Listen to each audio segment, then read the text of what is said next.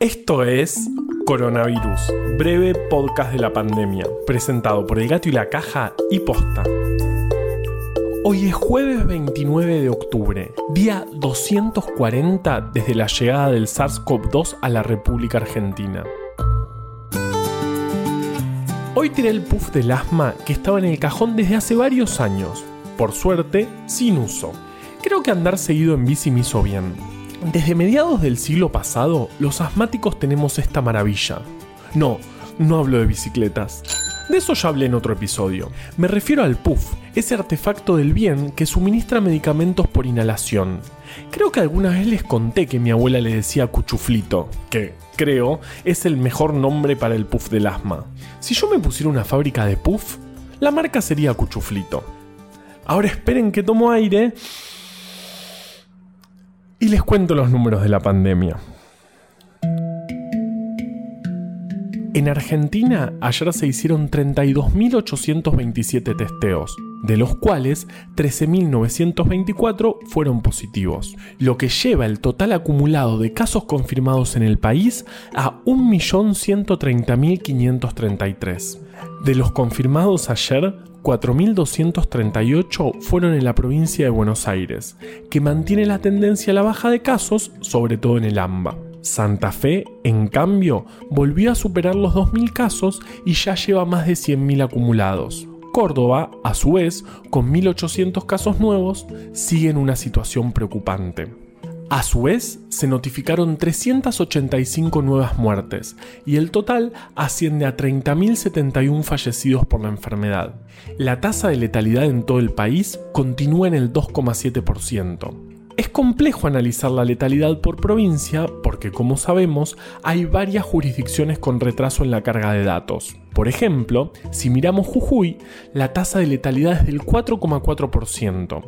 En esa provincia, la situación actualmente está controlada, pero sufrió hace algunos meses un crecimiento muy fuerte de casos y el sistema de salud llegó a colapsar en varias localidades.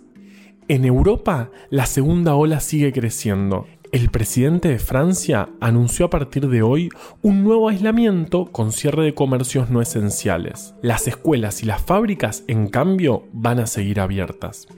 Alemania también cierra gimnasios, restaurantes y teatros. Y en Inglaterra calcula que se calculan. Y en Inglaterra calculan que se contagian 100.000 personas a diario. Pero hoy es jueves y Ajá, y el WhatsApp web. Pero hoy es jueves y por un rato nos olvidamos de todo porque viene la mejor parte del podcast. Lo diría, pero ustedes ya saben. Una peli, La Dosis. Está en cine.ar y actúa el primo de Carva. No, el vikingo no, el otro. Es sobre enfermeros en la unidad de cuidados intensivos de un hospital. Una serie, Gambito de Dama. El nombre en español es horrible para mí, pero la serie está buenísima. Es la historia de un ajedrecista. Los suicidas del fin del mundo. Una crónica espectacular de Leila Guerriero sobre una serie de suicidios inexplicables en la Patagonia. Un video de YouTube, el Tiny Desk de Sima Funk. Sima se escribe con C y Funk, bueno, Funk. Es re para bailar un rato y distraerse.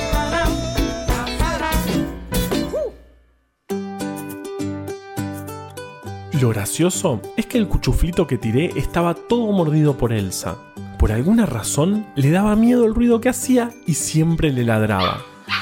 Un día lo dejé a mano y lo mordió todo. Por suerte no en la parte de metal, porque si lo perforaba y el cuchuflito entraba a perder presión, creo que se habría asustado mucho.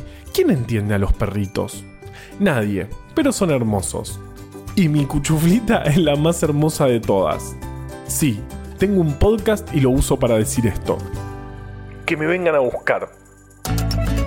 Coronavirus, breve podcast de la pandemia, es una producción original del Gato y la Caja junto a Posta. Este podcast lo podemos hacer gracias a bancantes. Ayúdanos a bancar estas iniciativas en elgatoylacaja.com barra bancar. Encontró un montón de historias increíbles en breve atlas anecdótico de la ciencia. Para conseguirlo, entre en elgatoylacaja.com barra tienda. Yo soy Juan Manuel Carballeda. Valeria Sanabria recomendó desde el armario. Usa tapaboca, mantén la distancia y nos escuchamos mañana.